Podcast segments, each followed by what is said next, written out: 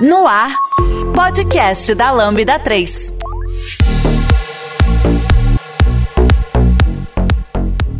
Oi, eu sou Giovanni Bassi, esse é o podcast da Lambda 3 e hoje vamos falar sobre privacidade de novo. Quinto episódio, será que vai ser o último? Parece que vai, tem pouca coisa na pauta dessa vez. Aqui comigo está o time que estava nos últimos quatro, vamos lá. André Valente, Guilherme Siquinelli e William Grazel. Não se esqueçam de dar cinco estrelas no nosso iTunes, porque ajuda a colocar o podcast em destaque. Não deixe de comentar esse episódio no post do blog, nosso Facebook, SoundCloud e também no Twitter. Ou se preferir, mande e-mail pra gente no podcast lambda3.com.br. E se você está nos assistindo por vídeo, não esqueça de se inscrever no nosso canal e nos dar um like. Esse é o primeiro episódio depois da pandemia, que a gente ainda tá na pandemia, eu acho, né? É, acho que é oficialmente ainda assim, mas é o primeiro episódio que a gente grava de novo na Lambda. Desde começo de 2020, esse é o primeiro que a gente veio pra cá. Nada tava funcionando. Todo mundo 100% é, vacinado aqui? Todo mundo vacinado, ninguém aqui negacionista de vacina e, e a gente tá muito feliz de estar aqui, muito legal. As coisas não estavam funcionando, levou uma hora para botar o equipamento no ar. Teve que atualizar o Windows três vezes, reiniciar quatro. Mas estamos aqui. tá bom, então, bom, bora pra pauta. Bom, a gente terminou, a gente falou, bom, o último episódio teve um único assunto, né? Que foi sobre a questão de proteção física, roteadores foi, foi e tudo mais. Foi o assunto do Gijo. É, exatamente. Gijo Talk. Eu fiquei aí só respondendo as dúvidas de vocês, né? É, agora a gente tem mais coisa para conversar. É, vamos começar, um dos assuntos que ficou pendentes é a questão de blockchain e privacidade, né? Então, é, como é que funciona a questão da privacidade quando você está trabalhando com uma blockchain? Vocês sabem as implicações é, do uso de uma blockchain para privacidade? Não. Eu sei o conceito de blockchain em si, da rede distribuída e. Então explica blockchain em Não. menos de um minuto. eu sei o bastante para achar que entendo, não para explicar para outras pessoas. Que eu acho é que privacidade, assim, se você puser alguma coisa lá que você não queria ter colocado, se ferrou. É, então vamos começar explicando a blockchain, né? Para quem trabalha com, com software, é muito parecido com o Git, tá? É, o Git você pode considerar até que é uma blockchain, tá? É, Tem como eu já falei isso antes, o pessoal às vezes não concorda, mas é, é verdade. É, qual que é a ideia? Você tem um, um certo conjunto de informações, você agrega elas no que eles chamam de bloco, faz uma assinatura criptográfica e é isso aí. É, então você tem um bloco e aí o próximo bloco, ele aponta para o primeiro bloco. Aí o terceiro bloco aponta para o segundo bloco. Então é uma cadeia, né, uma chain de blocos. Uma blockchain é isso, em, assim, em poucas palavras. Lógico que tem muito mais complexidade. Por isso que eu falei que o Git é, de certa forma, uma blockchain, porque o Git é, faz exatamente isso. Você tem um conjunto de dados que você faz num commit, ele é assinado criptograficamente com um SHA, agora SHA-256, né, mudou recentemente, e aí o próximo aponta para ele. Se você comitar o mesmo dado depois, por causa da hora e tal, muda o SHA, né, muda a assinatura. Então o Git, de certa forma, é um blockchain. A diferença é que os blockchains que a gente conhece, que é usado para Bitcoin, por exemplo, tal, eles têm um mecanismo de consenso que é usado para o que, que vai entrar no bloco. No caso do Bitcoin, é um mecanismo de tem que fazer umas contas matemáticas. Quem consegue muito aleatórias, quem descobre primeiro esse valor aleatório tem o direito de colocar o dado no, na blockchain, né? De criar o bloco, né? É, o, isso gasta muita energia elétrica. Agora o Ethereum mudou e não é mais baseado em gasto de energia elétrica caiu, acho que vocês, não sei se vocês viram, 0,3% a, a demanda de energética do mundo quando eles transitaram de Proof of Work para Proof of Stake. Basicamente é assim: quem tem mais dinheiro tem direito a criar o bloco. Então eles sorteiam o direito de criar o bloco entre as pessoas que guardaram dinheiro, tipo numa poupança. Entendeu? Então vamos dizer que tem nós quatro aqui. É, eu coloquei oito e cada um colocou um, mais ou menos. Então dá mais ou menos 10, dá 11 ali, né? Mas eu teria, eu seria sorteado 80% das vezes, mais ou menos. Seria mais ou menos isso. Como não tem mais o que fazer a conta matemática lá, então você vai lá e fala assim: ah, agora é minha vez, então eu vou lá e faço. E acabou, aí já fez o próximo. Então é muito mais rápido tudo, né? Não demora, não precisaria demorar, né? Então é, você tem maneiras diferentes de criar consenso no blockchain. As blockchains corporativas, né? Você tem várias aí, até o próprio Ethereum, o código do Ethereum permite isso. É, as blockchains corporativas você pode ter um Proof of Authority. Então é assim: quem cria o bloco é um determinado host, um servidor qualquer que tem autoridade para isso. Aí você não tem um mecanismo de proteção, é, é, você não tem mais a descentralização, porque você tem uma entidade única controlando, ou algumas, né, controlando por determinação a chain, né? Ou seja, virou do avesso. É, não, ainda é um blockchain, tá? Só que o mecanismo de consenso, ele não tem as características do mecanismo de consenso de Proof of Work e Proof of Stake, Pelo menos é pra outro criação mecanismo. do bloco, né? É, então, mas você poderia ter, por exemplo, uma blockchain baseada em Proof of Authority, por exemplo, seria útil no governo brasileiro, por exemplo. Então, só o Banco Central pode fazer os chains, entendeu? Então, ela não tem a descentralização, mas ela ainda tem as características de, por exemplo, você validar o bloco. Então, o bloco pode ser público, os dados são públicos, ainda é útil. Então, você poderia ter ali registros sendo armazenados. Ou então, por exemplo, os cartórios brasileiros criam uma blockchain e começam a guardar coisa lá. E quem seriam as autoridades? Os próprios cartórios. Os cartórios têm a auto- autoridade para criar uma coisa na chain. E eles vão lá e vão criando, porque eles podem, né? Então, um mecanismo de, eh, de consenso é, por exemplo, uma assinatura digital, algum certificado digital que é capaz de colocar aquilo lá. Então, aquele servidor do cartório consegue fazer isso. Então, isso seria útil para você dar publicidade para um ato de cartório sem precisar gastar energia ou ficar botando dinheiro, entendeu? Então, isso também é uma blockchain. Eu fiquei curioso uma parte que você comentou de quem guardou mais dinheiro ali na poupança que tem o direito de criar o próximo bloco. Isso não seria algo de uma forma de quem tem mais dinheiro ter mais poder, a ter mais Mas dinheiro? já é assim. No Bitcoin também é assim. No Bitcoin, quem tem mais dinheiro pode comprar mais máquina e vai poder minerar mais, mais blocos. Gastar É. mais energia pra É, minerar já mais é bloco. assim. Tanto É, que se você tá for certo. olhar, o, o. Eu não tô com os números atualizados, faz tempo que eu não olho, mas no próprio, no próprio Bitcoin. O, a mineração do Bitcoin está concentrada em pouquíssimos players. Era, sei lá, menos, acho que eram 5, tá? Mas eu lembro que era bem menos de 10. Talvez seja 6, talvez seja 3 hoje, faz tempo que eu não olho.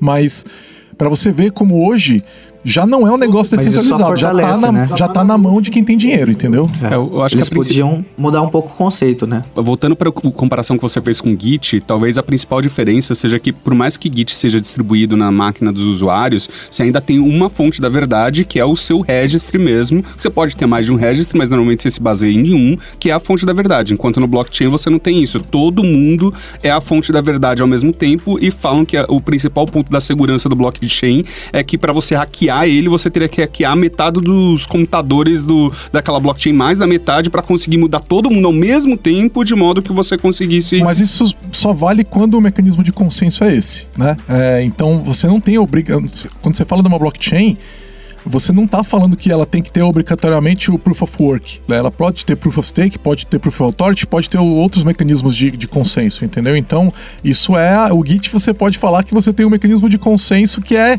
quem tem autoridade de empurrar o commit, entendeu? Tá lá. Esse é o mecanismo de consenso. A diferença é que uma branch do Git pode ser sobrescrita, enquanto que um. E aí é uma diferença fundamental no blockchain. O blockchain, ele é append only. Você não pode alterar um bloco. E aí seria como se você tivesse um branch do- no Git, lá, lá no GitHub, que está protegido e não permite essa alteração, retirar commits, né? Você pode criar commits, não, você nunca pode retirar ou alterar um commit. Porque é retirar, é, alterar um commit não existe, né? Você teria que remover e criar um novo, porque é impossível alterar um commit porque a chave criptográfica muda, é outro commit. Mesmo que o conteúdo, mesmo que o conteúdo seja igual, mesmo que a hora seja a mesma, o que é bastante difícil você conseguir fazer, vai ficar diferente. Então, tem essa diferença fundamental, mas é na prática daria para você simular ali um blockchain com, com um Git, né? Tipo uma Mas e aí entra a discussão de privacidade. Porque é um banco de dados append only, você só pode acrescentar. Então imagina o seguinte, imagina que você tem uma blockchain dos cartórios, certo? Igual eu havia mencionado, então ela é mantida, os dados da blockchain são públicos, né? Porque a função do cartório é dar publicidade aos atos, né? Que estão acontecendo ali. Então, é, existe uma, uma blockchain ali e você acaba fazendo um registro que é indevido, que coloca, a, a- a- expõe alguma coisa que não deveria ser exposta. Eu não vou entrar em detalhes do que, que significaria isso, mas vamos dizer que seja algum dado pessoal de alguém que não deveria estar lá, por algum motivo. Vamos supor que escreveram o nome de alguém errado, por exemplo. Exato. Impossível. Você nunca mais vai tirar aquilo lá de lá, entendeu? Ele é append only. Você não tira. Você pode talvez mudar. Então vamos dizer o seguinte, né? Igual no, vamos de novo para analogia do Git. Se eu coloquei um, um arquivo com o nome do André errado, eu posso ir lá e alterar o arquivo. Mas eu não altero o commit. O que tá no commit tá lá. Eu posso ainda olhar, entenderam? Então, o histórico, ele é imutável. Você até pode ter algum mecanismo que vai gerar um resultado final que a diferença é um arquivo com o nome do André correto. Fazer uma errata, né? Exato. Você vai lá e altera o arquivo e coloca o nome do André correto. Sei lá, tava sem acento, a gente pôs o seu nome tem acento ou não? Tem acento. Então a gente fez sem acento e colocou acento. Mas Se eu olhar no histórico, eu vou conseguir ver lá com o git blame, lá, né, com o git log, eu vou ver, ó, tá aqui o commit que foi feito o nome do André errado. Imutável, entendeu? Então, e se for só um nome que foi escrito errado, beleza, você vai lá, faz a errata, como o Gui falou, beleza. Mas e se você colocou alguma coisa lá do tipo uma senha, uma chave de Esquece. acesso e É, tal? que é um problema no Git também, Então, né? No Git é um problema. É um você problema. corrige fazendo o quê? Git push force, elimina aquele commit de lá o mais rápido possível. É, elimina na prática não, não, né? adianta, você tem que trocar a Ele- senha, né? Você elimina- invalida a senha, você troca a senha e acabou, tá resolvido o problema. É, tem então, razão. o problema da senha é assim que você resolve. Se você Agora- puder trocar a senha, É, né? Se você exatamente. tiver acesso a isso. Agora imagina doxing. Imagina que alguém pegou é, os seus dados, como fizeram, por exemplo, com aquela jornalista lá que fez uma matéria contra o governo ali, contra o governo não, né? Contando que as coisas que o governo estava fazendo e foi, e foi perseguida pela, por uma galera lá para o governo. E aí começaram a, a, a fazer doxing com ela. O que, que é doxing? É você pegar os dados pessoais daquela pessoa e jogar na internet, né? Com qual intuito? De que tem uma pessoa mais brava que você que vai dar um pau naquela outra pessoa, que mora próximo dela, que vai lá e dá um pau naquela pessoa, né? Isso é crime, tá? Isso é crime. É, E se eu jogo num fórum obscuro na internet, vai lá a Polícia Federal e de- derruba o fórum, certo? É, se ele tá na, na, na, na Deep Web ali, né, num site na- que tá na Onion, né? Você não consegue acessar aquilo porque você não sabe nem onde o servidor tá, por causa das características da, da, da rede do Onion. É. Agora, é mais difícil, mas também ninguém. As pessoas não, não sabem acessar essa rede, é um pouco mais complicado e tudo mais. Agora, se isso foi feito numa blockchain, você não tira nunca mais. Entendeu? Se eu comitar via doxing lá na, na- no Ethereum ou no Bitcoin, o que é possível, tá? Nunca mais vai sair. Se eu fizer um, se eu colocar um determinado registro ali. E no caso do Ethereum, que é muito mais preparado para smart contracts, né, contratos inteligentes, é, você pode fazer uma série de coisas. Você pode fazer código que roda que gera, sei lá, que vai gerar algum dado lá da pessoa, vai mostrar um dado da pessoa, ou sei lá. Você bota o dado bruto mesmo, o texto ali, né? Ele permite contratos ali. Então você pode você põe o que você quiser, tá? Nunca mais vai sair. Inclusive, Nunca mais. Inclusive fotos. Sim, é, é que fotos seriam grandes demais, né? É, você. Seria não- mais pra dar do texto mesmo. Exatamente. É, é, então eu, eu acredito que daria para colocar foto, mas provavelmente o espaço de texto é muito pequeno e custa caro. Então. é, Processamento, né? É, é, quando ele custa, um- uma informação que você coloca no, no, no Ethereum ali vai custar dinheiro, entendeu? Então, é, isso não é tão simples assim. Mas você colocar via docs em alguns dados pessoais, né? CPF, RG da pessoa, e-mail, senha que você tenha descoberto lá, sei lá, esquece, nunca mais você tira. Então, existe um problema gravíssimo de privacidade quando a gente fala de blockchain. É irremediável, tá? Isso não tem solução. Não tem solução. Então, a questão aí é uma discussão de até onde permitir, vai regulamentar, porque é aquele negócio, uma vez que tá lá, você não tira mais. E a lei, uma lei brasileira, não, ela não atinge isso, porque é, uma vez que o dado tá na blockchain, ele tá no mundo inteiro. Você não vai tirar esse negócio do ar, né? A Lambda 3 é uma empresa de tecnologia com expertise comprovada na construção de produtos digitais e soluções customizadas de ponta a ponta, que transformam o seu negócio para uma nova realidade. Saiba mais no site lambda3.com.br.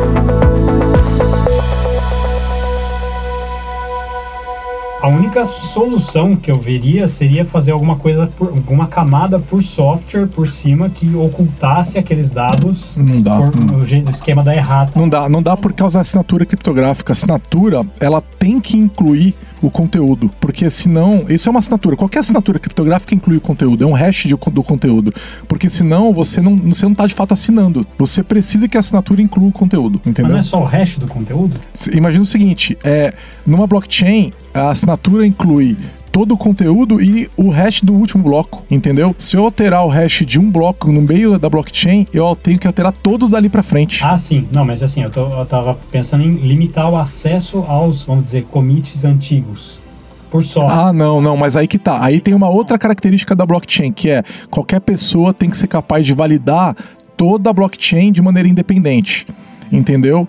Então você tem que ser capaz de ir lá e falar assim, ó.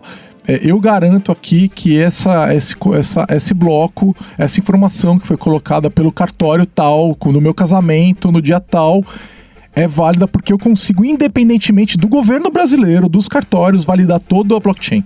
Entendeu? A característica de validação independente é extremamente importante para uma blockchain. Então não tem jeito mesmo. Não tem O jeito. O equivalente físico seria um, um livro do cartório em que você só escreve a caneta e não pode Isso. riscar nada. Que, que existe isso aí, inclusive. Isso aí, você pega as decla... como é que é? As folhas são numeradas, Onde é. inteiro teor, ah, tem lá escrito é, o nome da pessoa, digo, não sei o que, não sei o que lá, Sim. digo, não sei o que, porque a pessoa entendeu errado, escreveu errado, mantém aquilo escrito lá É no isso aí, é Não isso aí. pode rasurar. Não pode rasurar, é isso aí. Tanto que você vai registrar uma criança, né? o- normalmente no cartório eles te dão o papel, eles imprimem num papel em branco, né? assim, Uma folha sulfite qualquer, para você validar cada uma das palavras que tá lá, porque na hora que escrever na folha numerada, esquece, não tem, não tem volta. Né? Aquilo lá tá, tá considerado registrado.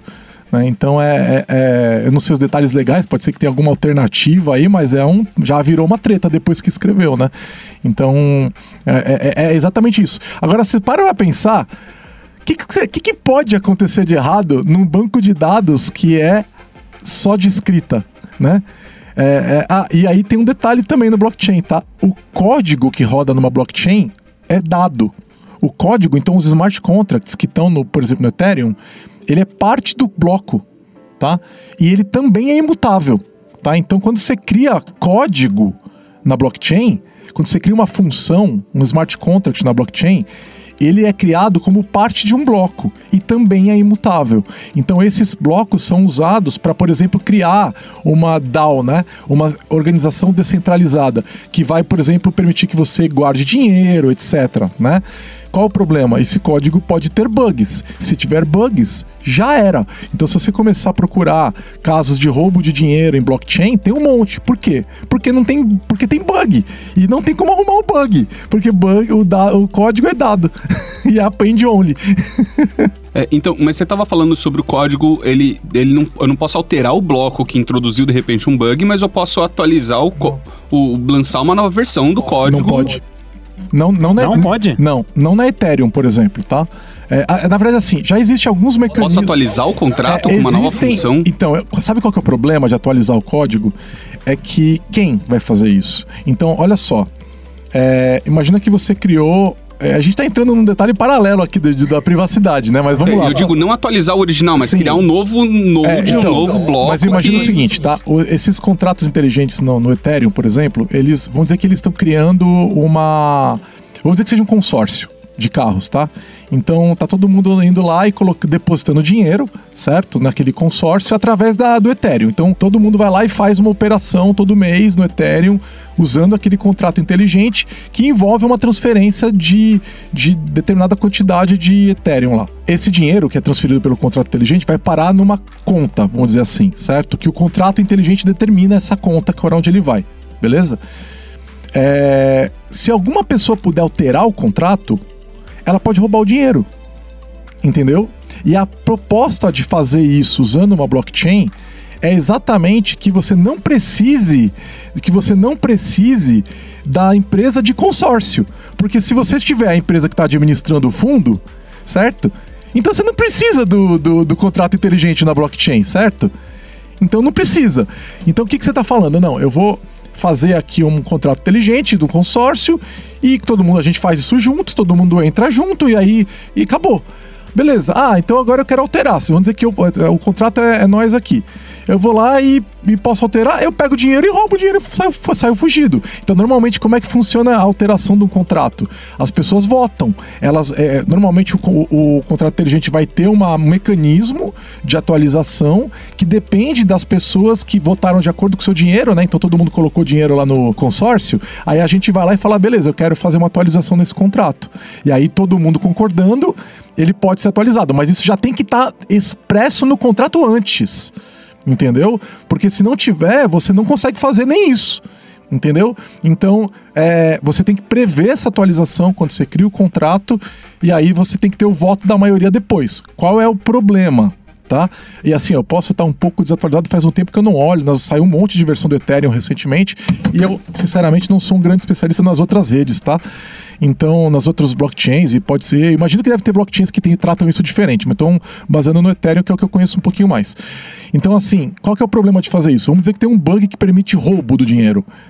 Como é que você chama pessoas que você às vezes nem conhece que estão participando do contrato, certo? E fala assim, galera, fala baixo. Mas tem um bug aqui nesse contrato. Entendeu? Que eu preciso que vocês votem para arrumar. Beleza? E aí, se essa informação vaza, alguém vai lá e rouba o dinheiro. Ou uma das pessoas lá do negócio vai lá e rouba. É, exatamente. Entendeu o problema? Aí assim fala assim: não, então vamos colocar então o William. O William é o dono do dinheiro. Ele precisa dar o ok toda vez que alguém for sacar o dinheiro e alguém diz ok e tal, beleza. Beleza. Só que às vezes tem um bug até nessa parte, entendeu? Tem um, tem um bug que permite que você pegue o dinheiro de uma outra forma, que não passa pelo William, entendeu? Então, não é, é assim. E quando você fala de colocar numa pessoa, você perdeu as características da descentralização. Entendeu? Então, normalmente você vai ter todo mundo trabalhando junto, tem que votar para permitir e tal. E aí, muitas vezes, os votos são proporcionais. Aí tem um monte de esquema, não vou entrar nesses detalhes, mas assim, é, eu- falei do consórcio, cada um tem o de seu dinheiro que colocou no consórcio. Então, todo mundo tem basicamente voto igual, né? Mas se metade fizer conluio, ela consegue roubar o dinheiro da outra metade. Entendeu? e aí tem muito esquema de blockchain do tipo assim, onde uma empresa cria lá o blockchain e todo mundo tem o dinheiro igual, mas existe uma provisão no contrato inteligente que não sei quem pode chegar lá e trocar token de um token por outro e não sei o que lá e dar um jeito de conseguir mais da metade. Por exemplo, recentemente teve um roubo de blockchain onde uma pessoa pegou, tomou é, uma, uma determinada quantidade de, de tokens ali, sei lá qual era a chain, né? Emprestado, ela emprestou o dinheiro. Só que ela emprestou mais do que a metade do que era necessário num determinado contrato que estava rolando. Então vamos dizer o seguinte: o contrato total era de um bilhão de reais, certo? E aí, se você conseguir 500 milhões, você consegue roubar o contrato todo, certo? Você consegue votar contra a maioria, certo? A pessoa foi lá, pegou dinheiro emprestado e roubou o resto. E depois devolveu o dinheiro. Entendeu? E foi tudo feito, não é robô, né? Se é aquela é a regra, tá valendo a regra. A maioria decidiu o destino do fundo, certo? Não tem roubo. Valem as regras do contrato. Exatamente, valem as regras do contrato. Um roubo legal. É um roubo, não é roubo, né? Se a regra é essa, Aí é que. O foda é que isso está fora, do, muitas vezes, das alcances do Estado ou coisa do tipo. Porque se tiver, você pode partir da ação de má fé. Não, mas aí que Qualquer tá. contrato É- é que tenha. Então, é, mas né, tipo, você pega um, tipo, sei lá, o, o- você tem, tá assinando um contrato com uma empresa. mas não existe contrato. O contrato é o smart contract, não tem um papel assinado. Exato, mas assim, no, no contrato padrão de papel, qualquer contrato, se for presum, se você comprovar que a pessoa agiu de má fé, o contrato pode ser invalidado como um todo, um contrato padrão, né? Papel, caneta sim, e tudo mas nesse mais. caso não existe. O contrato que existe é o contrato inteligente. Então, até numa discussão legal, a pessoa que pegou o dinheiro poderia falar: não, não, eu peguei de acordo com as regras do contrato. Eu não roubei o dinheiro. Né? Quem colocou o dinheiro lá colocou sob esses termos. Certo? Aí você vai ter que provar, por exemplo, que tinha alguma informação de marketing, que tinha alguma não sei o que, que aconteceu não sei o que lá. Mas na verdade, quando isso acontece, o dinheiro é roubado por uma pessoa que você não sabe quem é, ele é desviado para um lugar que você não sabe, porque assim, é, você até tem alguns mecanismos de rastreabilidade em cada blockchain, mas o que as pessoas têm feito para desaparecer com o dinheiro é passar ele por algumas blockchains que não tem que tem mecanismo de total privacidade, total anonimidade. Então você transfere o token de uma chain para outra porque tem algumas empresas que oferecem esse serviço, sabe? Tipo você fala assim, ah, é tipo vou passar de um banco para outro dinheiro. Então é, você transfere o- o- os tokens de uma blockchain que é semi-anônima, né? Tipo um Ethereum, um Bitcoin e tal, e passa para uma totalmente anônima e depois você pega ele em outro canto, acabou, entendeu? Nunca mais você acha. Isso é, é sempre assim que acontece. Então, essa característica da blockchain ser uma cadeia append-only é extremamente problemática para essas questões de segurança e para questões de privacidade. Era isso que eu ia falar. Então, quer dizer, blockchain não oferece privacidade, mas Depende da blockchain. casos... Tá, Depende da blockchain. Algumas não, algumas oferecem, outras não. E quando oferece, ela pode ser usada para o mal, para desviar dinheiro, por exemplo. Vamos dizer que eu tô vendendo algum serviço ilegal, certo? O André tá comprando esse serviço ilegal, beleza? Então, Giovanni tá vendendo, André tá comprando, beleza? Tudo acontece na blockchain, é tudo anônimo, não dá pra saber que a- aquela carteira da qual saiu o dinheiro dele é dele, não dá pra saber que a carteira que é onde eu recebi o dinheiro é minha. Não dá pra saber, tá? É, a não ser que eu transacione esse dinheiro por alguma dessas grandes é, empresas, né, Coinbase e tal, que pode tomar uma, uma demanda da, do, da Polícia Federal e tal, e vão ter que acabar entregando quem é o dono daquela carteira. Mas você não é obrigado a passar por isso. Você pode fazer independentemente dessas, dessas exchanges. Beleza, então isso rolou. Beleza. Quem compra coisa legal não compra via exchange, né, galera? Compra, né, por fora direto falando, interagindo com a blockchain. Então o André pegou, mandou esse dinheiro para mim, eu, eu entreguei o produto, o serviço para ele legal e acabou ali, certo? Só que depois de um tempo eu fui preso. Né, por causa da, sei lá, de algum jeito me acharam e descobriram, abriram meu computador e tal, e é isso aí. Não, mas calma aí vão precisar da sua chave e você não é obrigado a fornecer a chave, não é? Você não é obrigado, mas é, o poder de persuasão do Estado é forte, né? E além do. E assim, normalmente essas pessoas que estão fazendo esse tipo de coisa sabem o que estão fazendo. Então, é HD criptografado, a gente já falou da questão da criptografia é, com. É, é negação plausível. Plausível, negação plausível, é, exatamente, né? É, a gente até achou um outro software que fazia isso, a gente é, comentou, um, acho que no outro episódio, um, né? Um ouvinte que mandou. Exatamente. Que o, o VeraCrypt, que Vera é o novo Crypt. TrueCrypt, né? Exatamente. Então, geralmente quem tá fazendo isso desse jeito, que tem conhecimento sobre isso, a gente tá tomando esses cuidados também, né? Mas sei lá, vamos dizer que eu vacilei, certo? E conseguiram achar a minha chave da minha carteira e descobriram as transações todas que eu fiz, beleza? O que eles vão ver é que a tua carteira, a carteira de alguém, que eles não sabem quem é, mandou dinheiro para mim, beleza? Só que a blockchain tem todas as vezes que aquela carteira transacionou, certo? Então, eu consigo ver que aquela carteira comprou, mandou aquele dinheiro para mim, mandou dinheiro para outra pessoa, mandou dinheiro para outra pessoa, entendeu? Aí eu consigo rastrear todas as relações daquelas, que aquela carteira fez. Se em algum momento você foi e usou essa carteira para comprar alguma coisa numa loja que tem que tá no Brasil e que tem acordo com que sei lá que tá que vai que não vai, vai conversar com o governo federal, com a polícia, já era. Eles vão chegar em você. Entendeu? Porque eles vão falar, vamos dizer que você comprou um negócio na loja americana, com a mesma com Bitcoin. Com a mesma carteira, já era, acabou, cara. Acabou. Entendeu? É, vão te achar. E, e, isso acontece. Já aconteceu várias vezes. A pessoa acaba executando. Aí, só que tem várias maneiras de escapar. Então as pessoas criam uma carteira específica para aquilo, né? E vai e usa outras chains para desviar o dinheiro. Então o Bitcoin não é totalmente anônimo. Né? É, a mesma coisa acontece com várias outras chains, mas tem algumas que têm características de total anonimidade. E aí é isso que você falou, André. Ela é, pode ser usada para o bem e para o mal. Né? E, e, a, e, a, questão do, do, doxing, ela está presente em qualquer blockchain, cara. Porque os dados são públicos por padrão, né? É, por definição. Você, toda pessoa tem que ser capaz de auditar o que está lá. Né? Então já era, a pessoa vai expor um dado pessoal, acabou. Você já conhece a Lambda 3? Além de sermos uma empresa formada por pessoas apaixonadas por tecnologia, desenvolvemos e entregamos software com qualidade, segurança e inovação, que podem ser um diferencial para o seu negócio. Acesse o site lambda3.com.br e conheça mais.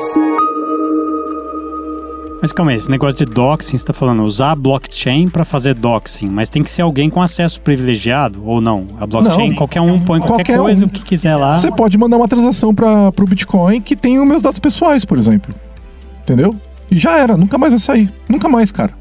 Então é assim que a galera faz doxing. Põe nos negócios. Não, não é só assim. É que para você fazer isso custa dinheiro, né? Uhum. Botar uma transação. Mesmo que você faça uma carteira sua para uma carteira sua, você gasta um dinheiro para fazer a transação, né? Sim. Você paga para fazer a transação. É, e é, é muito mais fácil jogar num fórum obscuro da internet cheio de incel, entendeu? Isso é uma maneira de você expor uma pessoa que você odeia muito para sempre. Entendeu? É, esse que é o lance, né? Pra sempre. Diferente dos fóruns obscuros e tal, que podem ser derrubados e tal. Exatamente. Então esse é o problema. Tá? Então, é, blockchains tem prós e tem contras, né? Se for um dado, por exemplo, que a pessoa não vai conseguir mudar nunca. CPF, por exemplo. CPF, por exemplo, se eu quiser colocar lá, é que na verdade o seu CPF já foi vazado muitas outras vezes, é. tá? É, se vocês forem lá no, no, algum desses. A gente já deu uns exemplos de lugares que você pode olhar, não sei qual episódio foi, acho que foi o segundo. Cara, seu CPF já vazou. Colocar sua cadeia de DNA lá. É, seu CPF já vazou, cara, já era. Dado, lista dados brasileiros se encontra PDFs. Acho que até no Google você acha isso. Eu baixei no Serasa, cara. Eu, eu peguei, eu, eu, eu, não sei por que serviço que me deu, o serviço do Serasa lá, e eles falam quando os seus dados foram vazados por qual serviço. É assustador. É assustador, assim. É, é você saia, assim, eu não, a gente já falou sobre isso, né? Não use senhas que você consegue se lembrar, né? Porque alguém vai achar, ah, essas senhas estão públicas, cara. Alguém já vazou essas senhas, entendeu? Não use, use o gerenciador de senha com senhas aleatórias, porque elas já vazaram. e segundo fator de autenticação, terceiro fator de autenticação, já, já falamos isso tudo. Terceiro também? É uma boa, é uma boa. Ixi. que os serviços normalmente não, não exigem. É, né? eu nunca nem vi, acho. É, é. Opção de três. É, não, acho já- que uma vez só. Acho que o Salesforce tem isso aí. É, algum, o- o- os da Microsoft podem exigir um terceiro fator de autenticação, dependendo do que está acontecendo. Já aconteceu comigo. É, na, na verdade, banco eles fazem isso, né? Dependendo do risco da operação, eles podem pedir um ou outro que tenha mais ou menos Ah, é, segurança é para validar a Olha aí, transação. tá vendo? Às vezes três ou quatro fatores de autenticação, né? Você tem que botar um, SMS que mandou no e-mail. e- Às tá vezes vendo? até te ligam, fa- te ligam pra confirmar, né? São vários fatores de autenticação, tá vendo? É isso aí. É, então, é, é isso.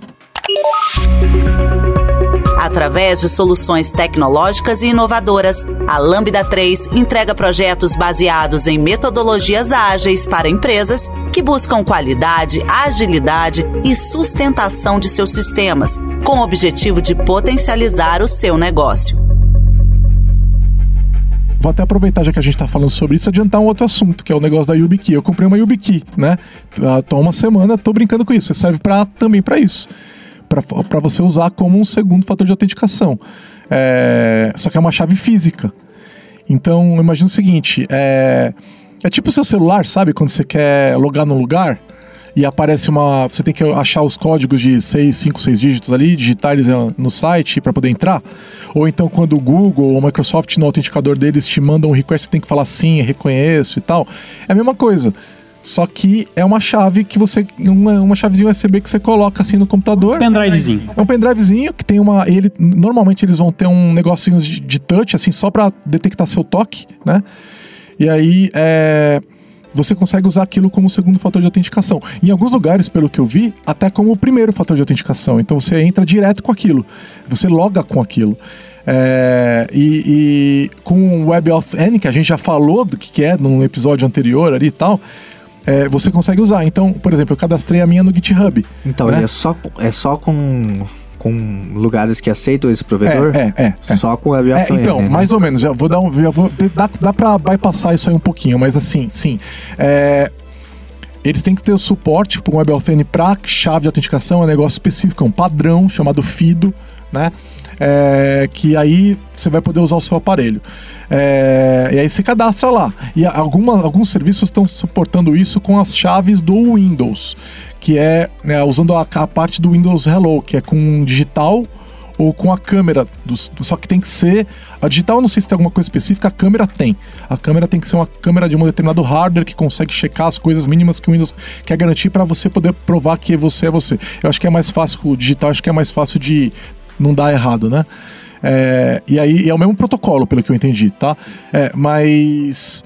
é, e aí o que acontece? A hora que você vai entrar, você usa a chave, é, ele pede a chave, você toca na chave e ele te autentica. Só que o Windows exige que a chave tenha um PIN. Por quê? Porque se você perde a chave, a pessoa pode se passar por você, né? Então, e o problema é o seguinte, a hora que você cria o PIN, ele tá criado na chave. E aí, esquece, assim, tipo, ele não dá pra tirar. Eu, eu, eu- sei porque eu tentei. E aí, quando eu tirei, eu perdi, eu perdi minhas chaves todas. Então, é, ou você usa o PIN ou você não usa, porque se você trocar de um pro outro, você perde todas as chaves. Peraí que eu me perdi total aqui, peraí. O YubiKey é um dispositivozinho USB que você É. encaixa na máquina. Isso. Primeira pergunta, você põe ele na máquina só na hora de se autenticar ou você não, deixa o meu ele lá? fica, ele fica lá. Fica lá. Você pode deixar ou não. É, mas ele, ele, se você não tiver com ele lá, ele vai pedir pra você pôr. E se você tiver, ele só funciona na hora que você tocar nele.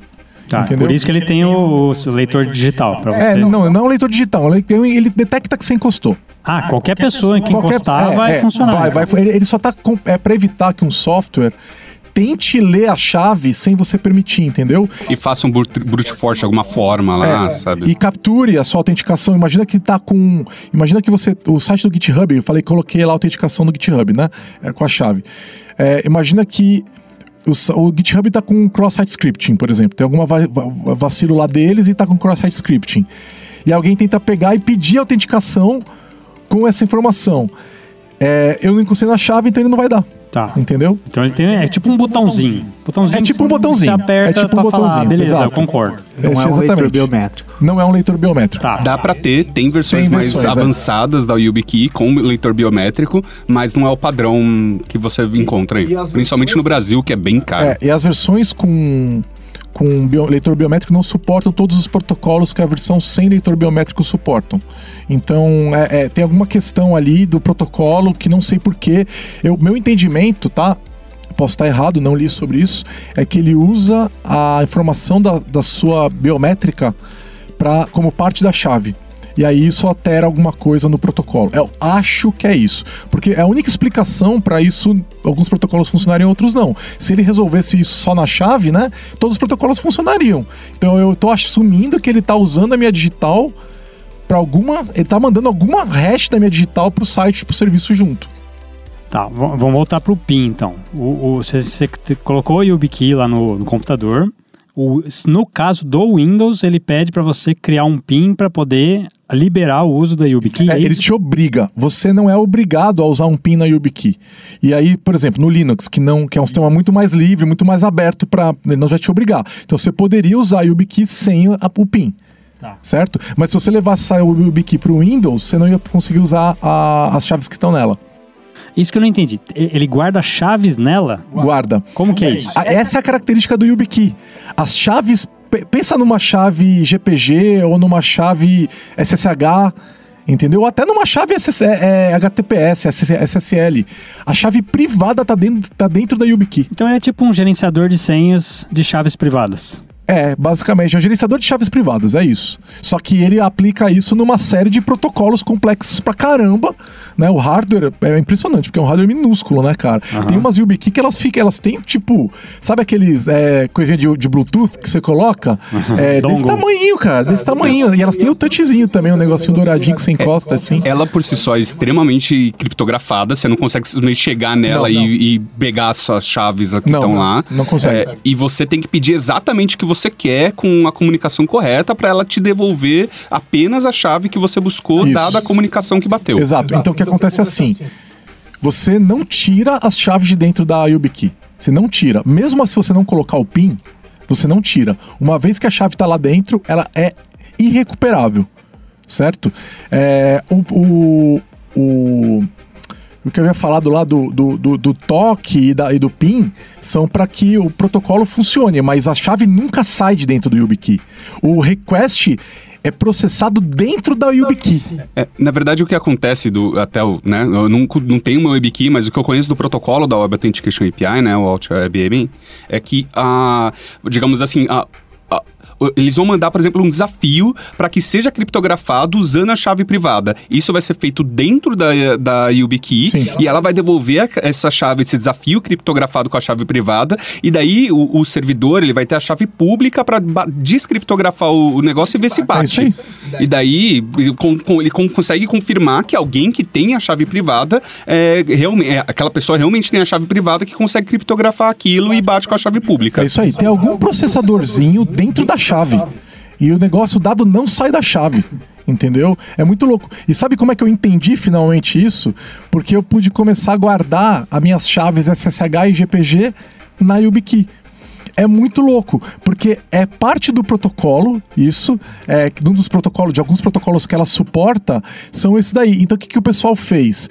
O pessoal que faz o OpenSSH, o Open é, GPG e tudo mais, fizeram é, um mecanismo de comunicação com esse tipo de chave que segue esse padrão.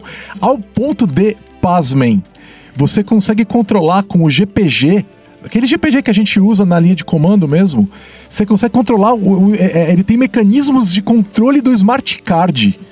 Entendeu? Você consegue controlar a YubiKey pela linha de comando com o GPG. Lógico que são essas, essas APIs desses protocolos, né, de smart card que a YubiKey suporta. Ele não conseguiria acessar, por exemplo, as chaves do WebAuthn, isso que são do FIDO, né? É outro protocolo. Então, é, ele usa protocolos diferentes ali, e os GPG usam um determinado protocolo, que é o do smart card, né? E ele consegue controlar tudo de smart card que tem naquela, naquela chavinha. Ah, eu tô, tô- ainda tô um pouco perdido aqui, ó. Pera aí. Você comprou um YubiKey. Você vai instalar chaves dentro dele? É isso. Você pode desde mover as chaves do seu computador pro YubiKey, a chave privada, você pode mover elas para lá, e aí uma vez que você moveu, você perdeu a chave, você não recupera mais, certo? Quanto você pode gerar a chave na YubiKey e aí você só vai ter na sua máquina desde o começo, você só vai ter a chave pública. Olha que interessante. É, você conseguiria fazer assim, ó. Você é um funcionário novo, André, certo? Bem-vindo para a empresa. É, nós vamos tá aqui, é, vamos gerar aqui uma, uma, uma, vamos te dar uma YubiKey, certo? É, e vamos usar isso para você fazer a autenticação no site da empresa. Então você vem aqui e a gente gera a chave aqui no, no meu computador. Eu te, é, a chave nunca esteve no meu computador, ela nunca foi escrita em disco, ela nunca foi para memória do computador, certo? Eu, você leva a chave e eu vou ter só a chave pública aqui. E aí eu pego essa chave pública e coloco lá no site para você se autenticar. É isso, entendeu? Então quando eu fiz, o que, que aconteceu? Eu gerei uma chave GPG nova para mim, né? Quem for olhar no meu GitHub aí na última semana, a gente tá gravando aí 11 de outubro, né? Nesses últimos dias, a minha chave de assinatura dos meus commits no Git mudou. Por quê? Porque eu comecei a usar a chave do GPG nova que está gerada dentro da YubiKey, né? E aí eu descobri também que você consegue usar a sua chave GPG para fazer autenticação SSH. E aí é maravilhoso, porque eu tenho a mesma chave para o SSH e para o GPG. Que antes eu tinha uma chave GPG e uma chave SSH. E agora não, agora eu só tenho uma e muito mais fácil. Aí o que acontece? Se você perder a YubiKey, você perdeu a chave, certo? Então o que, que você tem que fazer? De alguma forma, você tem que. Se você gerar a chave na YubiKey e perder a YubiKey, já era. Então o que, que é, seria melhor? Você gerar a chave no computador. É, fazer backup em alguma mídia offline dessa chave, sei lá, um pendrive, né, alguma coisa assim, com senha, né? Você gera. Porque o padrão do GPG é gerar a chave com senha, né? Então você gera a chave com senha. Né? Pega essa senha, coloca no seu Bitwarden lá para você não perder, né? Ou anota num papel, guarda no cofre, sei lá. Mas guarda ou, ou usa uma senha que você não vai esquecer, que você não usa em nenhum outro lugar, né? E aí você pega, move a chave, depois que você fez o backup, move a chave para YubiKey. Fazer isso numa máquina que você confia, certo? E aí acabou. A chave está dentro da YubiKey e está com backup offline acabou. Você está ouvindo mais um podcast da Lambda 3. Nos organizamos de forma democrática para que todas as pessoas compartilhem conhecimentos e boas histórias.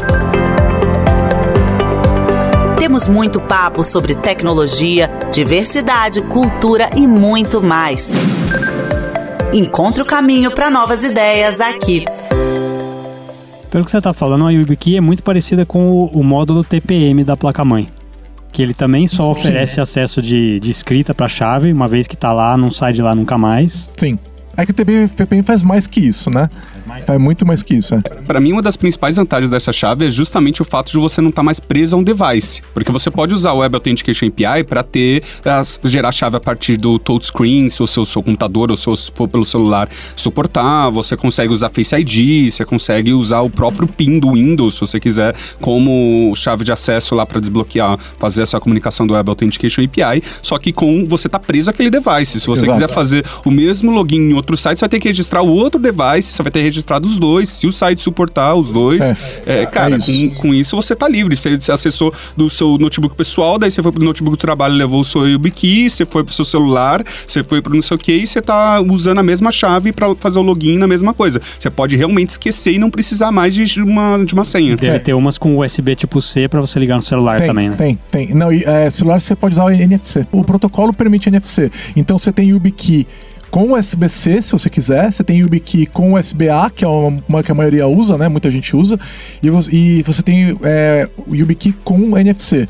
Então você pode comprar de todos esses jeitos. É a mesma chave, é a mesma chave. É só o protocolo de comunicação que é diferente. Então você vai lá e cadastra a chave na Yubi, da YubiKey no GitHub, por exemplo.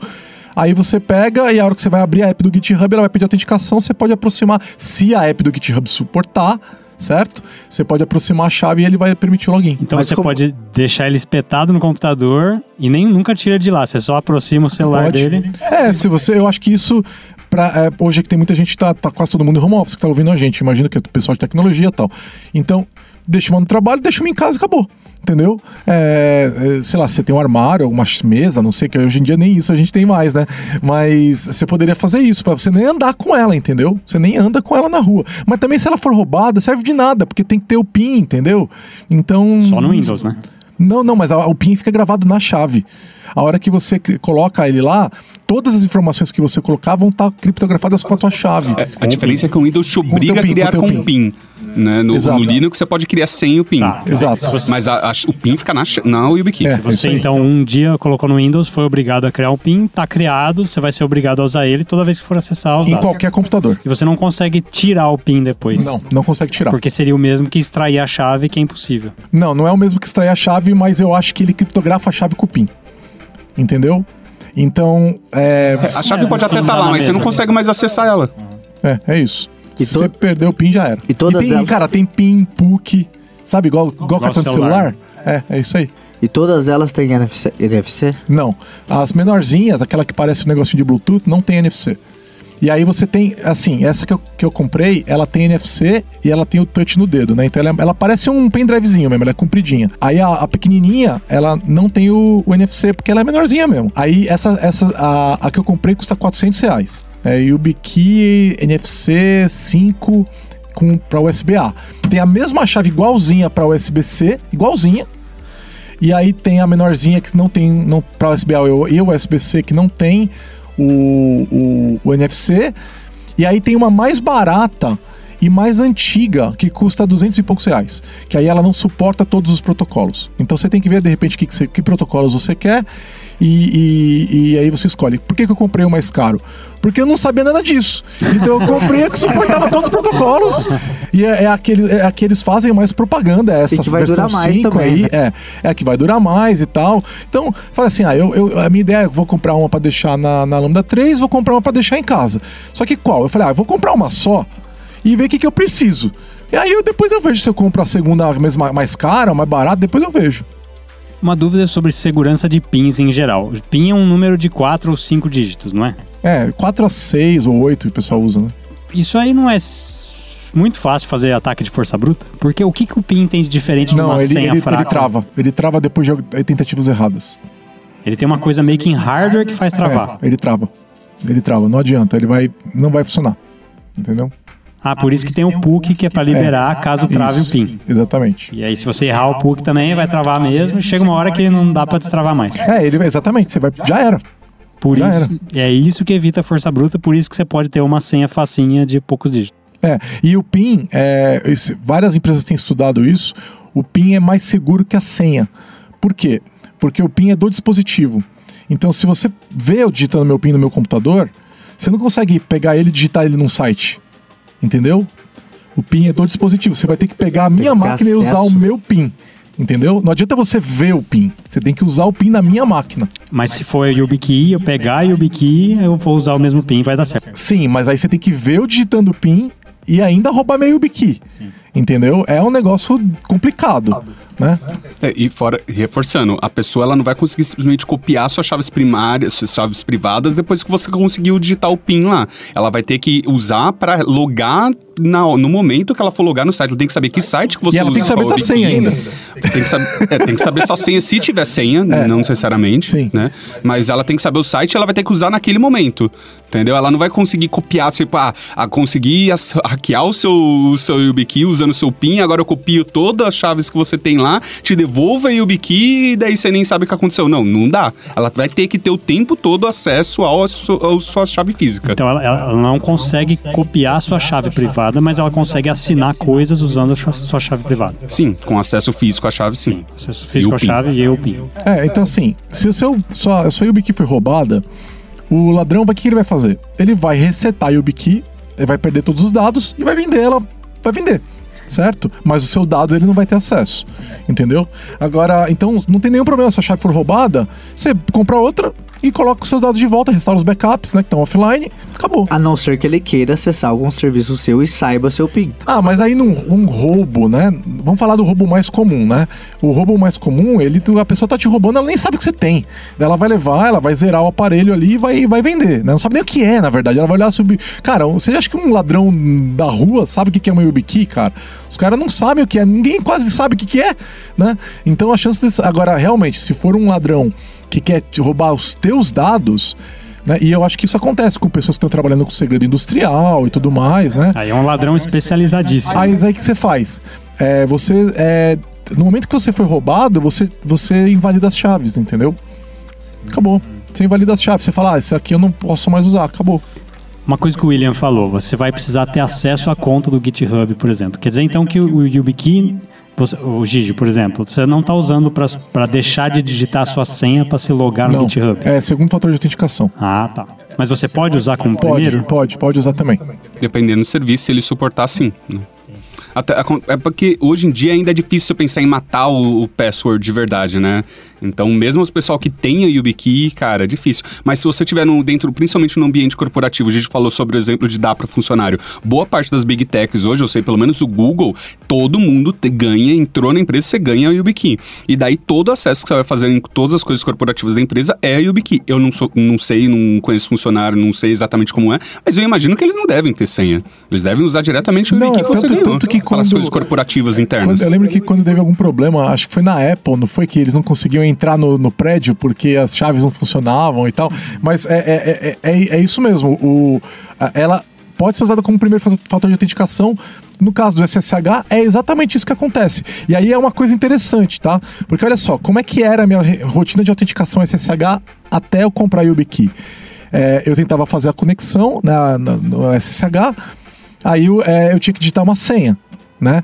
E aí eu, o- ficava a, a- a- no. Como é que chama? OpenSSH Service, lá não lembro o nome do agent, né? O SSH Agent ficava lá rodando, ele capturava a, a chave privada, ele guardava a chave privada em memória, é, des- descriptografada, né? E próxima tentativa de autenticação, o SSH Agent ele entra com a chave direta e não vai te perguntar de novo, né? E ele vai te perguntar de tempos em tempos ali, aquilo lá. A minha rotina mudou. Eu não rodo mais o SSH Agent. Eu des- desabilitei da minha máquina o SSH Agent. O que acontece é o seguinte: na hora que eu for logar, ele vai fazer um request pro YubiKey. E aí o YubiKey me pede o PIN, eu digito o PIN e aí eu logo. Olha que louco, eu não preciso, ah, não tenho mais a minha chave em memória no computador. Entendeu? O que você tem é a chave tá sempre dentro da YubiKey, ela nunca tá no computador, certo? É, e o que tem é o, o, o YubiKey está destravado por um determinado período de tempo que você configura, certo? Porque se você tirar e colocar de volta, travou, certo? Então, enquanto aquele período não expirou, ela vai continuar usando para autenticar, né? É, aonde você definiu que ela pode acessar, certo? Depois desse período ela trava de novo e você vai ter, eu coloco ela, eu, perce- eu ainda não vi o, tempo padrão, não terei o padrão, mas eu percebi que ao longo do dia eu tô tendo que colocar umas três vezes assim, duas, três vezes eu tô tendo que colocar, né? Não tem nada, nada demais assim, tá? E eu coloco duas vezes, uma para SH e uma para GPG, então eles não estão de alguma maneira, o protocolo tá um pouco diferente, ele tá caindo, apesar de ser a mesma chave, tá? Ele tá indo por caminhos um pouco diferentes para autenticar o negócio. O GPG tá indo por um lado, o SSH tá indo pro outro lado. E aí eu duas vezes eu preciso, eu acho que talvez seja o software, sabe? Tipo o processo, o processo que acessa é outro e aí ele, ele tipo, pede de novo, pega outro PIN de novo, exatamente. Se é o mesmo processo, eu não sei, tá? Eu sendo bem sério, eu não sei. Mas o que eu sei é que é muito legal, porque a chave nunca sai do dispositivo, então ela não tá em memória, né? Então não dá um, sei lá, um vírus ir lá na memória e pegar minha chave em memória que tá descriptografada. Não tem como. É, ele teria que saber o caminho pra acessar a chave naquele que ela tá destravada. Que. Cara, é uma volta ali, entendeu? É bem mais complicado pra isso aí. E você, se você quiser realmente ser realmente seguro, você fala: nunca vai ter acesso sem chave, sem o PIN. Né? Se- toda vez eu vou ter que digitar o PIN. Aí não vai ter cache e não tem nem como um vírus via GPG tentar pegar a tua chave, entendeu? E lembrando que ele nunca vai pegar a tua chave. O máximo que ele vai poder fazer é se passar por você enquanto ele tá funcionando. Nunca ele vai conseguir roubar a tua chave. A segurança aumentou muito aí. Sim. É maravilhoso, porque sem a YubiKey a chave tá na máquina, né? E, e dá pra pegar a chave. Agora, desse, com esse negócio, não dá pra pegar a chave. Qualquer vírus escondido ali pode ficar procurando. Sim. Sim, e não, e não tem como pegar. Então, eu achei muito legal, eu tô ainda aprendendo como é que usa. Eu, cara, eu passei o fim de semana brincando com isso, porque é, tem toda uma questão de. Como eu tô no Windows, né? Eu quero que o WSL funcione com isso. Só que qual que é o problema? O WSL é um Linux, é, uma, é como se fosse uma máquina virtual no, no, no Windows, né? É uma máquina virtual leve ali, né? Então, como é que eu faço essa máquina, esse, esse negócio acessar o cartão USB que está no, no Windows? Consegui fazer, porque hoje o, o, o WSL permite o acesso a, a periféricos USB. Só que aí o Windows perde o acesso. Não é o que eu quero. É igual VirtualBox, então. É, ele perde o acesso. O, a, o, a WSL domina o dispositivo, não, não resolve. Aí eu consegui de uma maneira é, que você expõe um, um, um pipe né, é, interno é, que está dentro lá do, do software que interno do Windows ali, né, e você expõe ele para dentro como se fosse um, então você expõe um name de pipe do Windows para um socket do Linux. E aí as coisas. Existem softwares que fazem esse meio do caminho. Eu vou depois escrever um blog sobre isso. Porque deu um trabalho, eu preciso lembrar como é que faz essa merda. Deu tanto trabalho para montar esse negócio que eu preciso escrever para eu poder usar isso no futuro. Então eu vou ter que escrever. Você pesquisa no Google depois e cai no seu próprio post. É, exato. Exa cara, quantas vezes, cara? Quantas vezes eu não caio. Então eu vou, eu vou fazer isso, vou ter que escrever porque deu um certo trabalho achar os posts certos, sabe? Eu fui anotando os posts que eu precisava saber e tal. Se você for ver a. Meu, os meus arquivos de Bash e PowerShell são todos públicos, né? Tá tudo no GitHub mesmo. E aí tá tudo assim, os links das coisas que eu tava lendo. Eu comitei os processos todos e tá tudo ali os links para tipo, como que eu faço isso? Porque uma parte tá lá nos, uma parte tá nesses arquivos de scripts e tal. A outra parte tá como você deve gerar uma chave GPG corretamente, como que você coloca essa chave dentro da YubiKey. Então, isso não tem escrito em muitos lugares, assim, sabe? Então é, é, é, eu, vou, eu vou pegar e criar todo. E, e o legal é que esse, esse, tutorial que eu pretendo escrever, né?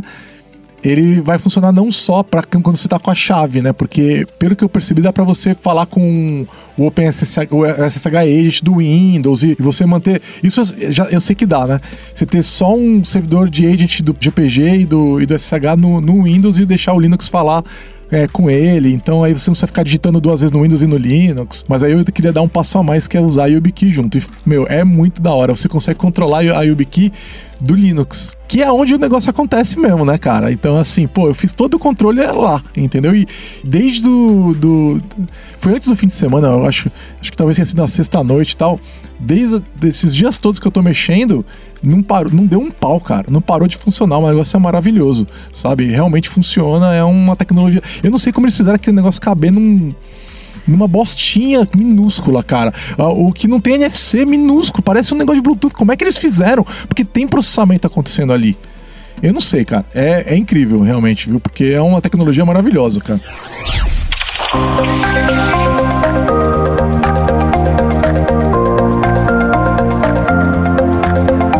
Esse podcast é produzido pela Lambda 3, uma empresa de tecnologia inovadora que pode te ajudar em seus maiores desafios.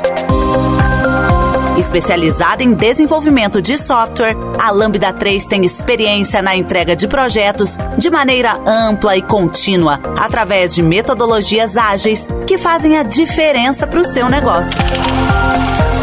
Conheça nossas soluções entrando no site lambda3.com.br.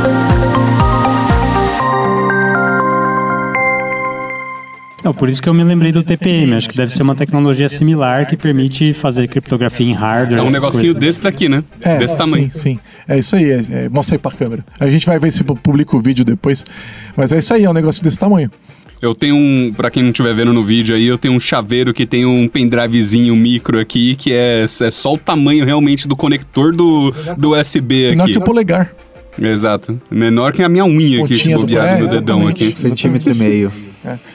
Então é, é, um negócio que é, aumenta muito a sua segurança de dados, né? E pode aumentar a tua privacidade ali nos, nos serviços que suportam. E o legal é que muitos serviços suportam, sabe? Então eu consegui usar no Google, consegui usar na Microsoft, consegui usar no GitHub, ainda tô cadastrando no Bitwarden, no Bitwarden, só que só suporta no Premium, você tem que ter o Premium, né? É, o que vale a pena pagar porque o software é open source e ajuda os caras lá porque os caras são foda. Tem um monte de serviço que suporta, sabe? Então, pô, eu, eu acho que é realmente um negócio muito, muito bom, assim.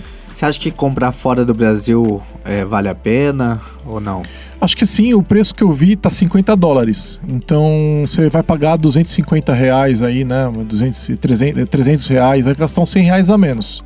Talvez não sei com frete se vai valer. É tão, é tão leve que o frete deve ser Cara, se minúsculo, você cara. for pra gringa, com certeza Ah, é. vale a pena comprar lá. É, é. Eu, inclusive, comi bola a última vez que eu fui. Mas não é barato, né? Porque 50 dólares não é barato. Não, eu acho que tem mais barato. Tem, tem aquela que eu falei que é a mais antiga, mas ela não suporta todos os protocolos. Aí é Se eu 25 comprar, dólares. eu pretendo com- experimentar com criptografia também pra ver como é que é. É, é divertido pra caramba. YubiKey é uma tecnologia e aí tem vários fabricantes. Não, É uma marca É uma que marca. implementa um protocolo FIDO. Deve ter outras marcas Tem, que fazem. A tem. YubiKey é a mais famosa. É, é a é, a empresa né? chama Yubico.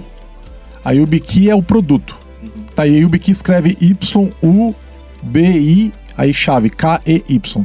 E aí tem de outras marcas e vai ser compatível igual com os mesmos Mas- protocolos É, e tal. mas se você procurar, você vai cair no site da Yubiqui, porque eles são os maiores assim de muito longe. Mas tem um monte de empresa que isso implementa o padrão FIDO e, e vários outros. Eu inclusive procurei, não achei no Brasil nenhuma das outras. É, eu fiz uma busca, não foi muito rápida assim, mas é, eu- também a questão é, você quer um dispositivo que seja confiável, né? Então essa confiança é importante, né? Então aí eu falei, ah, vou esse aqui mesmo, porque eu não entendo nada. Então eu preciso pelo menos conhecer um pouco como isso aqui funciona. Mas assim, ó, como o William falou, pro Google fazer, o que, que ele faz? Ele, o Google vai pensar na usabilidade dos, dos funcionários dele. Você tem programador no Google? Tem, mas você também tem ah, o cara do marketing. Esse cara, ele não sabe o que, que é uma chave privada. Entendeu? O que ele sabe é, eu tenho que enfiar esse negócio em algum lugar e eu tenho que digitar um PIN tem que ter uma, uma usabilidade. Não é um negócio com usabilidade fácil. Não é assim, sabe? Tipo, é, eu acho que o usuário doméstico, assim, aquela pessoa que não tá preparada, vai apanhar um pouquinho para aprender a usar. É mais fácil, então, por exemplo, no Google, vou usar o Google Authenticator ali e tal, vou digitar sim lá, não sei o quê. Falar, pô, compra uma YubiKey, cria aí o segundo fator de autenticação. Não vai, cara. E usuários. como o primeiro? Não, não, acho que. Mesmo assim, você É, acha que é o primeiro, acho que difícil? talvez seja até pior, né, cara? Sei lá, se as pessoas não perdem aí o negócio. Eu não, eu não sei se eu usaria como, como primeiro fator de autenticação. Eu não sei, cara. Preciso pensar, talvez. Será É, que mas se ela, não conseguir, se ela não conseguir logar sem o segundo fator, se for obrigatório, daí não importa. Tipo, É, é que aí normalmente você vai ter, normalmente você vai ter uma, uma medida de fallback, né? Então aqueles, aqueles códigos de recuperação, né? Ou até você manda um documento pro serviço, ou se é na tua rede, você pede pro administrador da rede te liberar, né? Então você poderia ter tudo isso daí. Inclusive eu andei and- entrando no serviço e tirando todos os mecanismos de autenticação que podem ser usados contra mim, né? Então, por eu, já- eu acho- que eu já tinha falado isso, falado isso. Two-Factor Authentication com SMS é uma cagada gigantesca, né? Porque, principalmente, a gente já falou isso também, se você não tiver colocado PIN no teu chip, né? Então a gente já falou do eSIM e tudo mais, né? Então, fui tirando, eu já fui cadastrar o Biki, ah, tem SMS, já tirei. Já tinha tirado de um monte, eu fui tirando de outros, entenderam? Porque realmente. Agora, eu queria tirar até o. Tipo assim, não quero. é, é, porque o celular tem muita coisa de autenticação de segundo fator, do, do, do, do Last Password que você usa, o Bitwarden e tal. Pra, pô, como é que eu faço pra não usar, né? Mas aí eu perco a chave e aí, né? Putz, cara, é treta isso aí, né? Então, não sei, eu tô pensando ainda até onde eu quero ir com esse negócio, sabe? é o que você falou, precisa ter pelo menos, idealmente, duas chaves, né? Pra se você perder uma, você ter outra de backup. É, mas se eu tiver os backup codes no lugar seguro, eu, será que eu ainda preciso do segundo fator de autenticação com o Google Authenticator, Microsoft Authenticator, sei lá, o Bitwarden, o que for? Talvez eu não precise, entendeu? E talvez seja uma medida até de segurança adicional não ter. Né? E se eu perder a chave ou ela for roubada ou ela quebrar, eu uso um código de recuperação e pronto. Entendeu? Eu valida lá, baixa de novo, vê, garante que tá funcionando e pronto. Des, desliga o Google Authenticator, cara. Eu acho uma medida razoável. Eu tô pensando sobre isso ainda. Porque, por outro lado, né? Se eu estiver na rua e se tiver esquecido a chave, como é que eu logo no serviço, cara? Sabe? E aí eu queria que, tipo, ah, então eu quero três fatores de autenticação, mas o serviço não tem essa configuração, sabe? Eu queria que, ah, então você manda um SMS, pede também o código e, sei lá, me liga, mas não, não tem isso. Então você acaba, tipo, tem que pesar também um pouco da conveniência. A conveniência do Google Acaba Authenticator é ótima. também, né? É, do Google lá ele aparece na tela, você clica em sim. Mas se o seu celular for roubado, beleza, você tem o App Lock. Beleza, tem o App Lock, que a gente já falou do App Lock também. Beleza. Só que o Epilock não é perfeito. Ele dá uns milissegundos que o negócio aparece na tela. Cara, uma coisa que eu não sei hoje como responder, eu tô curioso pra ver, vai ser quando entrar realmente o novo padrão da- do FIDO pra passkeys, que são as chaves é, criptográficas que a gente vai poder compartilhar entre devices. Como é que isso vai se relacionar com passkeys e tudo mais, cara? É- Mas como é que é chave criptográfica entre devices? Como é que é, a gente chegou no, no- Quando a gente comentou aqui no episódio que a gente falou da Web Authentication API, eu falei um pouquinho do futuro. E daí o futuro é a ideia de você ter um passkeys, que é uma chave criptográfica que ela não está presa num device. Ela tem um protocolo de segurança suficientes para poder ser compartilhado entre devices seus que você confia. Então você vai poder, por exemplo, usar a mesma chave de autenticação que você já registrou num, num site lá, seja como segundo fator ou como primeiro fator, e você vai poder mandar de um device para outro seu em vez de ficar preso e ter que cadastrar de novo outro device no, no negócio. Como é que isso vai Mas se você não teria que cadastrar o segundo device também? Tipo, pode até ser na mesma chave, eu não, sei. Eu não sei exatamente ainda, não tá fechado 100% do protocolo, já estão começando a testar e tudo mais, mas eu não sei se já fecharam, tipo, a, a- na documentação, o, a especificação disso, é, e, e como é que vai ser com essas chaves e tudo mais. Ela por si só já vai ser um outro mundo, né? Vai abrir, eles falam que isso é o que vai ter a capacidade de matar passwords de verdade. Então, de repente, o passkey ser o primeiro fator e o, o, o YubiKey, ela ser um segundo fator. Normalmente, Talvez seja eu- algo do tipo. Normalmente, eu posso estar falando um pouco de besteira, que tô indo além do meu conhecimento aqui, tô bem na bordinha do meu conhecimento, tá? Mas normalmente isso é feito com uma cadeia de criptografia, né? Então você usa uma chave para criptografar a outra. E aí você consegue validar que é aquilo foi feito, entendeu? Então você consegue falar, não, é, esse device também é parte desse grupo tal. Então, ah, então eu vou pegar esse, a criptografia desse device e usar para criptografar do outro, e aí eu uso uma com a do outro. Tem uns, tem uns lances desses que você faz. É, isso é muito comum em troca de senha, às vezes você vai, né? Então, é, é, é, isso, mas não sei se é isso que eles estão pensando, não, não vi esse padrão, mas interessante. Interessante. É o que mais ou menos o YubiKey faz, só que armazenando no device, né? É, então, ma- mas aí que tá, né? Se tá no device, já era. Então, Você pode, cara, um, um É usuário vai- administrador sempre pode extrair a chave. é aí que tá a mágica que eles querem fazer. É, sempre pode. Aí, assim, até falando do TPM que o André falou, né? O, André, o TPM é uma, um chip criptográfico que está no computador, que também guarda a chave de forma privada, que você também não tem acesso à chave, mas você consegue ler, né? Você consegue ler é, tudo que foi gravado nele é, e validar se as chaves estão batendo, né? E aí é, o sistema operacional pode se recusar a continuar se aquilo teve algum problema, né? Então é, se você, por exemplo, pega um HD que está criptografado e ele está usando o TPM e você coloca em outra máquina, ele não vai ligar, né? Então, vocês vão lembrar aí do Windows é, 15 anos atrás, quando você não tinha TPM ainda, não existia TPM, e você criptografava com BitLocker, é, na hora que ele botava, você tinha que digitar uma senha. Aquela senha destravava o HD, certo? Com, com o TPM, a, a chave ainda existe, só que ela está presa dentro do TPM. E aí o que acontece? O, o, o computador liga, ele acessa essa informação e passa essa informação para o Windows e o Windows descriptografa o disco, que é uma coisa que até hoje a gente não consegue fazer no Linux, né? Eu não, eu não me conformo, não me conformo que isso não tá no kernel do Linux ainda. Mas enfim, não consegue fazer. Dá mó treta para fazer, não é uma coisa, uma UX simples, é inferno, né? Não é que não dá, é um inferno para fazer. Né? Não tá nem no Ubuntu, que é a distro mais, né? Não, é, não tem, né? E o X é uma bosta. É, é, eu não me conformo, cara, porque é uma- o Linux é tão focado em segurança e isso não, não tá lá. É, aí assim, mas isso não é segurança, isso é praticidade, né? Ah, cara, é, segurança É, sem acaba privacidade, sendo- acaba não é- ela não é usada, cara. Acaba sendo segurança porque como vai aumentar a quantidade de gente cifrando É HD, exato. né? A Usando segurança a tem que ser conveniente. A UX da segurança tem que ser prática. Se ela não for, a pessoa não usa. A pessoa desfaz, ela, ela, ela, ela Deixa usa de ser aberta. segura. É, ela, deixa, ela, ela não usa. E aí não, não tem segurança. Você tem que pensar no usuário doméstico, É, não, não tem que nem ser fácil, tem que ser transparente. Ele não tem que nem saber que, é ele o tá caso fazendo do aquilo. Windows. O HD tá criptografado, você nem vê. Né? E a descriptografia ainda acontece via hardware, tem- não tem impacto em desempenho, é maravilhoso. Então, assim, é, o que acontece é que ah, no TPM você tem várias camadas. E cada vez que você altera alguma coisa, essas camadas guardam essa informação, elas apendam no, no, no- no blockchain do TPM, né? Como se fosse assim, né? Só que é, sempre de forma assinada. Né? Então, é, é, você tem uma, um, sistema operacional gravando um negócio dentro do TPM, é, é, dentro de. Ele está assinando aquela informação que ele guardou. Então, quando ele volta, é aquela, aquela assinatura é validada. Então, tem vários níveis, né? E o Windows ainda vai colocando outras checagens que ele vai fazendo. Se você for olhar as garantias de boot do Windows hoje, isso é um negócio absurdo. A quantidade de checagens que ele faz, e isso agora no Windows 11 foi intensificado, né? Porque é por isso que eles passaram a exigir o TPM.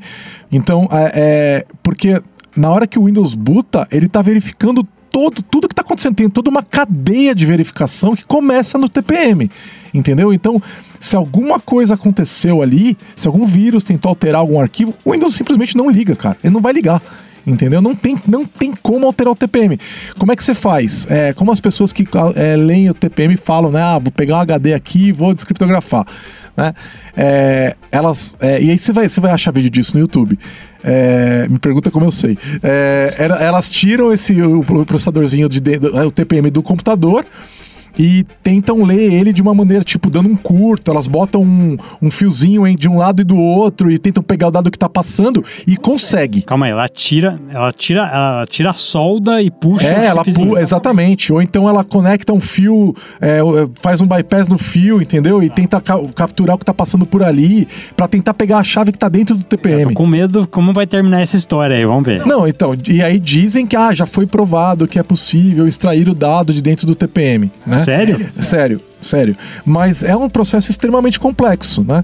Mas, cara, fica tranquilo, porque certeza que a Microsoft tem acordo com a NSA, cara. Entendeu? E dá pra descriptografar qualquer HD com BitLocker. Estou chutando. Na verdade, vou fazer, falar o seguinte: não é certeza, mas se eles tiverem, eles, por lei, eles não podem dizer que tem né? Então você não vai saber se eles têm. Na verdade, eu fico tranquilo por outro motivo. Como a minha, minha máquina não tem TPM, eu tenho que digitar a senha mesmo, tanto no Windows quanto no Linux, então. Então não tem como capturar, porque é, porque a, a criptografia do disco é baseada na tua senha. Só que dá para você, mesmo com TPM, exigir a senha também, se você quiser no Windows, né? Sério? Sério. Pra quê? Pra, pra, exatamente por esse problema que você falou. Você acabou de falar? Não, mas não aí nem usa o TPM. Não, não você usa o TPM por conveniência, né? É, é, é, ele está intensificando ali a criptografia. Você é. vai ter uma chave gerada pela sua senha e pelo hardware. É. As duas? É, Exato. Ah, você pode fazer. Entendi. Né? Então, Caraca. Cê, é. Vocês não viram os olhinhos dele brilhando agora. é, igual, é igual o, o PIN do, do YubiKey, entendeu? Você vai usar aquele PIN para ajudar a permitir a descriptografia das suas chaves, entendeu? Então, é, tá tudo interligado, para que aquilo, se aquilo for roubado, não adianta, né? Porque olha só, se o teu computador for roubado, o Windows vai botar. Sim. Né? Aí por isso você tem que ter senha de usuário minimamente lá para Exatamente. Garantir. O Windows vai botar, né? Então é, aí a pessoa pode tentar fazer um brute force ali, sei lá, né? Enfim. Aí é N voltas aí que a gente está discutindo, né?